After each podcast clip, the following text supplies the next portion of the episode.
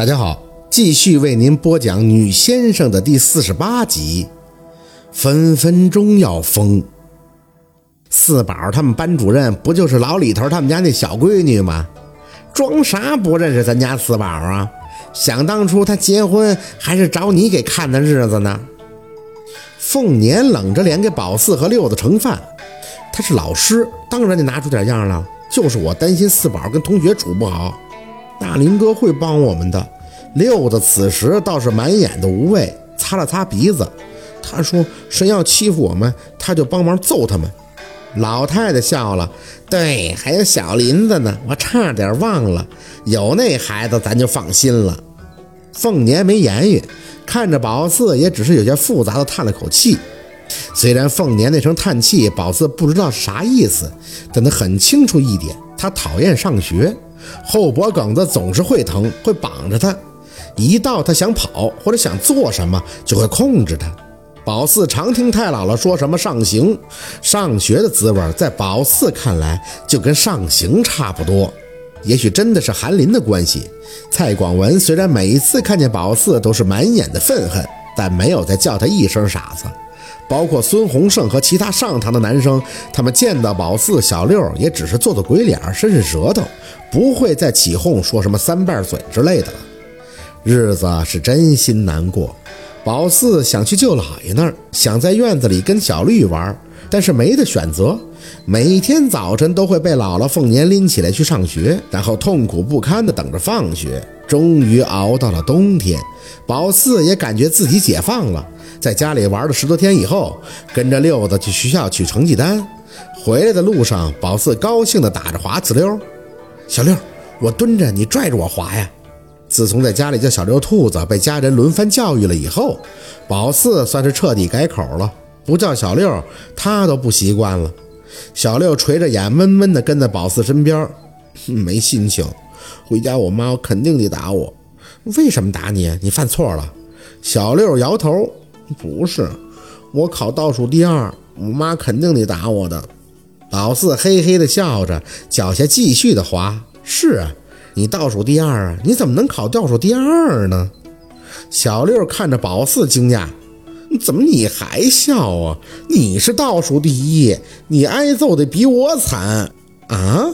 宝四愣了愣，看向他，为什么呀？正说着，听见身后有人喊他，随即回头，兴冲冲地打招呼：“韩林！”韩林含笑地跑过来，身边还有那个执着地跟着他一起上下学的李雪。薛宝四，你成绩出来了吗？考多少啊？啊，倒数第一。宝四笑呵呵地答道：“小六在我后边，倒数第二。”小六直跺脚：“你在我后边呢！”韩林憋不住笑的看着宝四。薛宝四，你是不是一直闹不清楚自己是上学干嘛的呀？就是上刑啊！宝四大声地说着，看着韩林身边李雪。李雪，你考多少啊？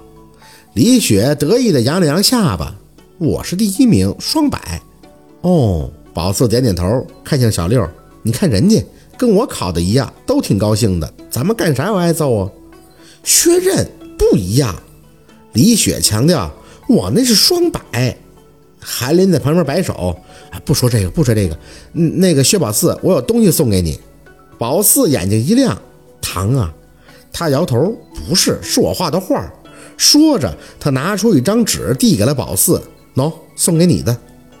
宝四对这玩意儿不感兴趣，但是看小六跟李雪都伸着脖子要看，就给展开了。一张红色的饼，饼的周围还绕了一圈黄色的波浪，这是。韩林笑着看的，是我送你的，我觉得你就是这个。我先回家了啊。宝四站在原地没动，看了小六一眼。他说我是饼。小六摇头，这这哪是饼啊？大林哥是知道你烤鸭蛋了，煎鸭蛋，他笑话你呢。李雪在旁边哼笑了一声，摇头离开。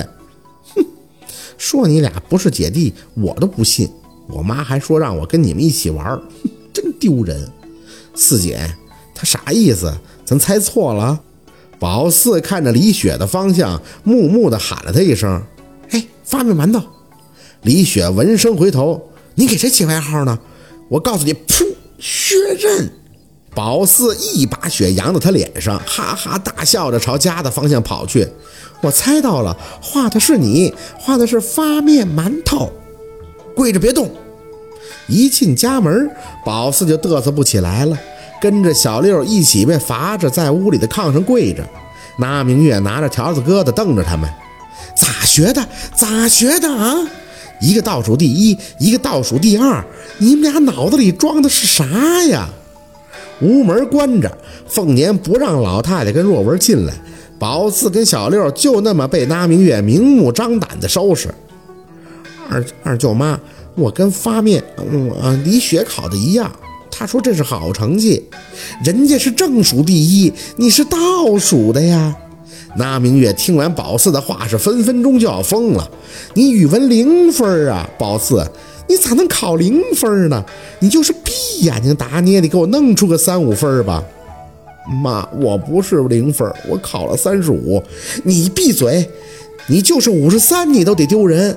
你们姐俩能不能争争气，给你们姥姥奶奶争争气？